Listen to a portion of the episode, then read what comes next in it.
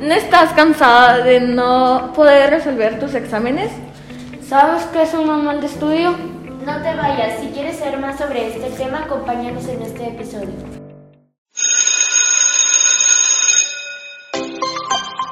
¡Sonó la campana! Y los alumnos de la Escuela Leona Vicario de Cananea Sonora Se preparan para la hora del recreo. Un espacio donde podemos convivir Y charlar sobre temas de interés. datos curiosos y consejos. ¡Comenzamos! Bienvenidos al primer episodio de este podcast. Estamos muy contentos de tenerlos aquí. Nos acompañan mis compañeras y compañeros. Emanuel Benequén. Dulce Elizabeth. María Fernanda. Eric Fernando. José Lisandro. Jesús Javier.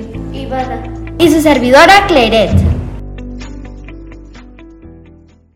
¿Sabes qué es un examen? Hace unos días en la escuela investigamos acerca de esto y encontré que es un instrumento para saber qué conocimientos, habilidades o actitudes tiene una persona. Pero solo existen los exámenes de la escuela. También existen exámenes med- para conducir, exámenes médicos, para ingresar a prepa o universidad, pero también para obtener una beca o trabajo. Pero por hoy solo nos enfocaremos en los exámenes escolares. Todos hemos presentado algún examen en nuestros años escolares, pero no siempre ha resultado fácil resolverlos. Me gustaría saber cuál es la materia que más se les dificulta. A mí no se me dificulta ninguna, pero no me gusta geografía. A mí se me dificulta español. A mí se me dificulta ciencias. A mí se me dificulta ciencias. A mí se me dificulta historia. Eh, a mí no me gusta geografía. A mí se me dificulta mucho matemáticas, e historia. A mí se me dificulta español y no me gusta historia. ¿Y cuál es el que se les facilita más? Matemáticas. Matemáticas. Matemáticas. Geografía. Ninguna se me... Todas se me facilitan. Ciencias naturales. Matemáticas. Entonces podemos darnos cuenta que a nosotros se nos facilita matemáticas, pero eso no significa que no le temamos al examen.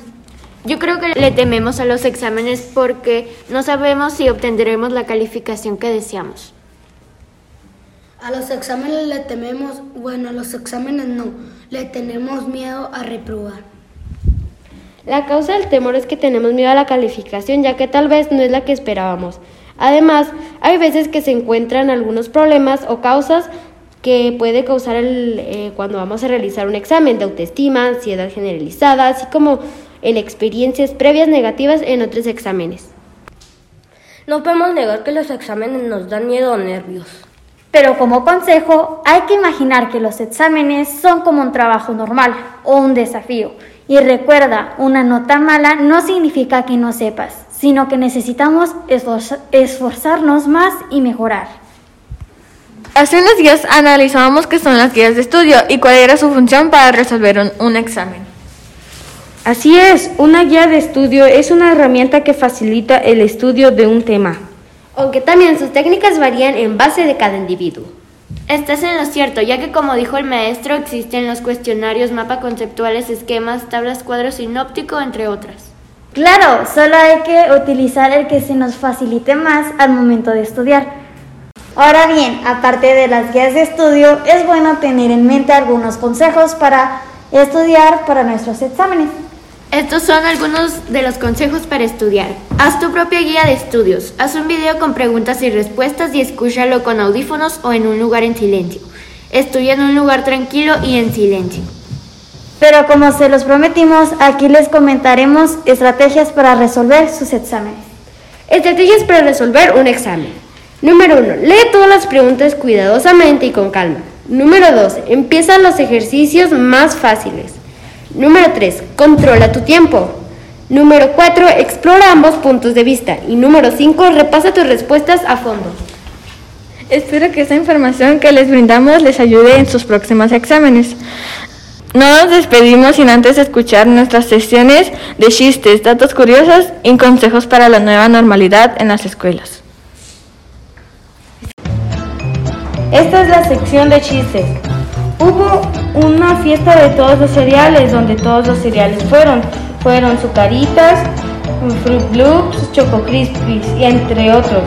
De la nada, su- sucaritas recibe una llamada y cuando termina la llamada todos los cereales le dicen, ¿qué pasó? ¿Qué pasó? Y luego sucaritas dice, Choco Crispy.